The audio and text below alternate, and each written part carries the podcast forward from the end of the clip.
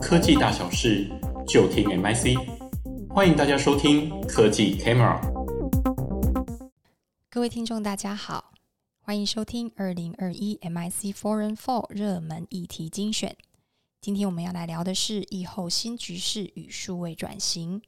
疫情带来长期性的转变，包含产业面临转型、在家或混合办公的新工作模式，还有本地购买消费趋势的成型等等，种种的改变都显示疫后新常态时代已经来临。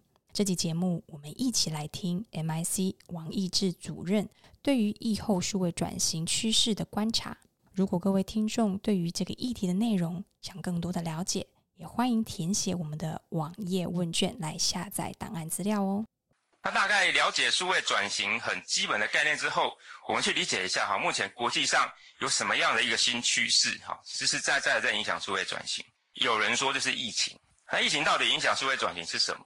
那我觉得最重要的概念就是说，以前其实五年前就有人在谈产业转型、数位转型、升级转型。一直到这两年特别夯，大家真的落实，主要是因为疫情来了哈，你不转真的不行。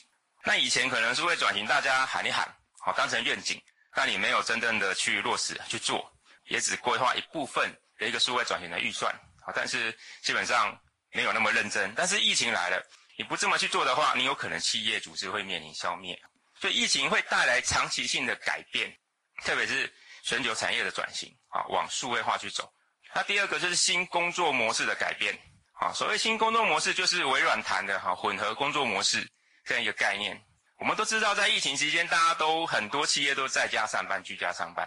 对很多年轻人来讲，居家上班在头一个礼拜、两个礼拜啊，其实他是很开心的哈，总算可以不用见到老板，总算可以不用见到每天很烦的那些员工。但是一个月后，你会发现，哎呀，好像有那么一点不方便，哎呀，好像开始。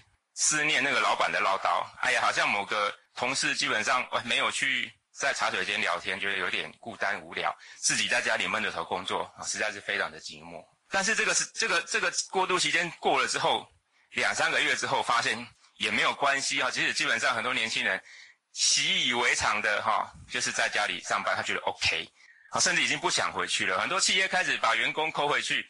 那很多员工觉得我不想回去了哈，所以的的确确，未来新世代的工作的员工，他们基本上比较习于啊这样一个新的一个混合的工作模式。如果任何一个企业你要塑造一个新的数位文化，如果你能够提供更弹性的工作空间的一个选择的话，你对这些员工就有一定的吸引力。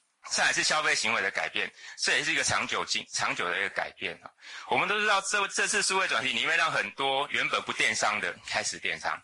好，如果你爸爸妈妈开始进行网购，在虾皮买东西，或开始叫 Uber Eats、foodpanda，你也不用讶异。好，他们在进行怎么样庞大的数位迁徙？原本是实体的，我往虚拟去走，就跟三四年前他们开始使用 LINE 一样，这是一个数位迁徙的行为。但过去那一群啊。不是数位原住民的人开始往线上去走，那更不用讲，现在新的世代的人类，他们就是确确实实的数位原住民。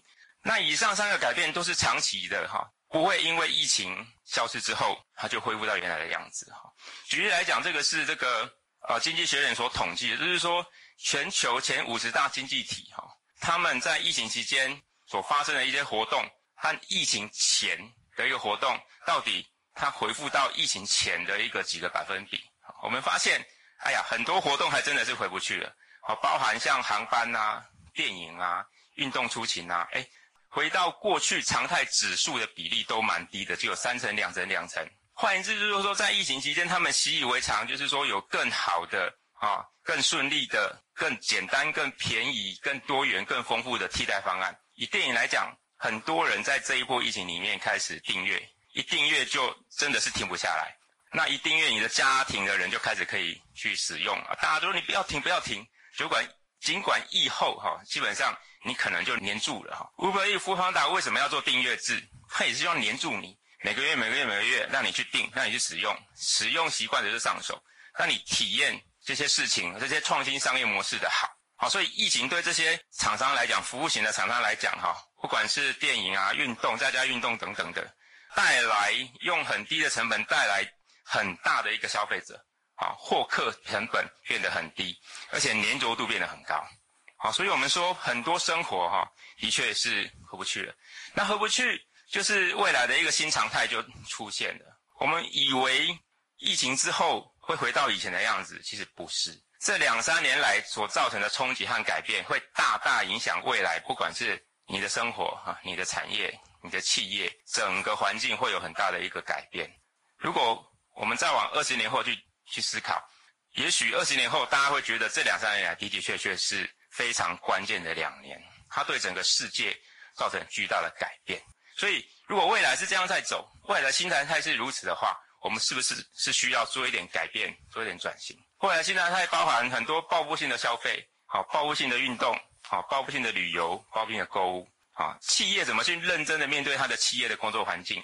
这些技术要不要用？远端工作的出现，该怎么为劳动力带来根本上的变化？医疗怎么创新？疫苗怎么开发？AI 怎么在医疗创新里面扮演一定程度的角色？环境环境的永续性获得全球的认同。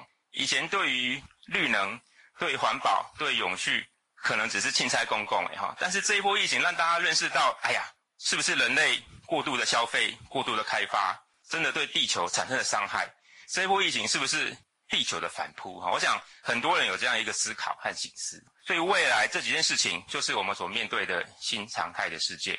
所以呢，我们的制造业、我们的服务业都要试着去理解它、适应它，改变成未来新常态的一个样子。制造业的一个数数位转型也跟疫情息息相关啊。以前制造业谈的是数位制造、智慧制造，它谈的是产业数位化、产线数位化，好，智慧制造。在疫情之后，它着重的点就是，哎，我如何更在地的生产？我如何把我的长链好横跨全世界五大洲好二十个国家，把它变短链才是重点。啊，因为它更需要因应突发性的短缺啊，它的产能规划会变得不太一样，所以制造业所导入的数位科技变得更务实啊，去面对啊，它未来所面对新常态的世界。啊，包含它的供应链网络，包含它如何透过数数位科技去解决它分散式供应链的问题啊，避免蝴蝶效应。啊，甚至它在地生产还要怎么在地生产？啊，在地的员工，在地的需求，整个供应链的结构发生根本的改改变。那数位科技应该扮演什么角色，也会不太一样。哈，这是制造业，服务业也是啊。哈，服务业这波疫情也铺天盖地的一个变化，在家上班、消费、购物都改变。啊，特别是电子商务、啊外送平台。那最近流行一个新的词叫“剪刀经济”。哈，剪刀经济不是剪刀的产业链所造成的产值以及经济行为，no 哈。它谈的就是说，很多消费者在家，然后自己料理，好，然后去网络上面买这些料理包，嗯，嘎都嘎嘎，哈，加热就可以吃。很多上班族居家工作就是这么的过着自己的三餐。所以呢，很多食品业、很多电商业、很多生鲜业就往剪刀经济这样一个即时的料理包去发展。所以这是疫情对这些厂商所造成转型的一个动作啊，这是剪刀经济。线上教育也是啊。我们都知道这一波疫情让很多老师他必须怎么样？透过线上平台，透过 YouTube，透过 You YouTube，然后去进行教学。就跟现在我们也是透过网络，透过线上的平台去跟各位报告这样一个数位转型的趋势一样。每个老师都扮演 YouTuber，每个老师都很知道 YouTube 应该怎么去讲，怎么去谈，好，从中学习。那当然，影音娱乐更是的哈，各式各样的一个线上影音平台，在这波疫情里面得到很大的增长。